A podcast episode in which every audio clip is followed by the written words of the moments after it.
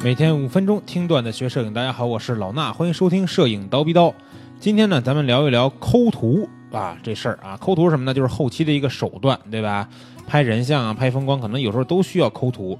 那抠图一直是这个 PS，也就是 Photoshop 这个软件里边的比较重要的功能之一啊。但是其实想达到抠图这个事儿呢，有很多工具可以用。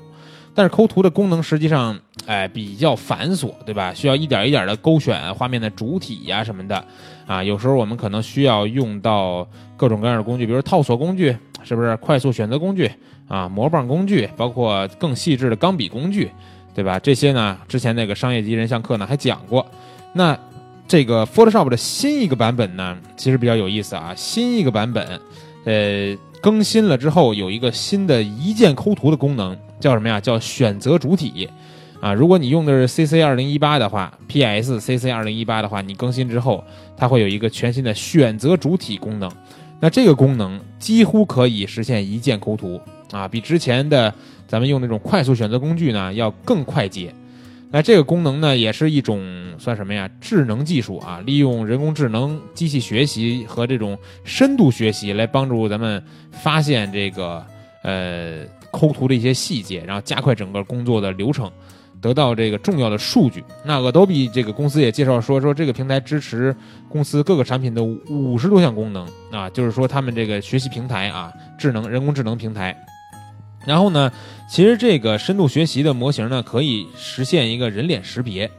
从而还支持这个 Photoshop 新更新的这种面部的液化的特殊的功能。如果大家用这个新的 Photoshop 的话，你会发现你到液化里边呢，它会有眼睛的调整的这个小的区域，有嘴角调整的区域，有这个瘦脸的区域。有时候感觉像美图秀秀一样，就是你稍微拉一拉，它会非常自然的帮你去放大眼睛，对吧？嘴角上扬，然后面部去给它做一些瘦脸，这些都是依托于它这个呃人工智能的这么一个学习平台的。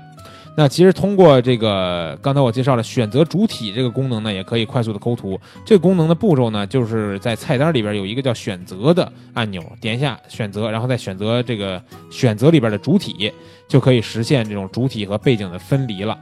那这时候呢，再用这个一些快速选择工具，对吧？再给它做一些修整就可以了。因为毕竟它不能做到百分之百的把这个主体抠出来嘛，所以还是需要一定的修整，对吧？这个我觉得除了识别人类以外，它这个识别动物和其他的一些主体呢，也是相对不错，可以比较容易的就选出来。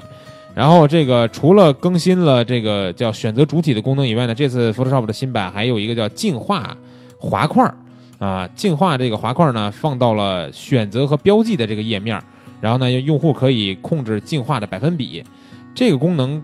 在以前呢，我们可能叫什么呀？调整边缘。包括现在我讲后期课程，大家都知道，我爱用一个叫调整边缘的这么一个按钮。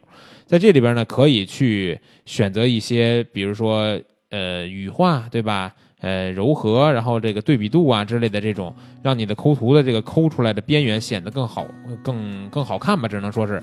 然后呢，这个净化的这个滑块呢，其实也是这样的功能，但是在新的里边呢，它其实就是在新的 Photoshop 里边呢，是一个新的名称，就不叫之前的调整边缘了。那我觉得其实抠图呢，这个一键抠图啊，我不知道它能不能达到一种就是更精细的，比如说我一个呃模特是在棚里边拍摄，然后呢有一些头发丝是在边缘的，不知道一点能不能把这头发丝都抠出来，哎，对不对？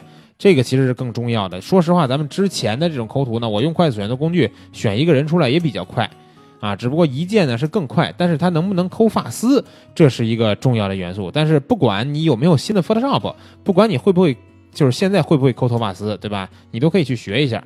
那我们呢也是准备了一个免费的视频教程，可以让大家去看怎么抠头发丝。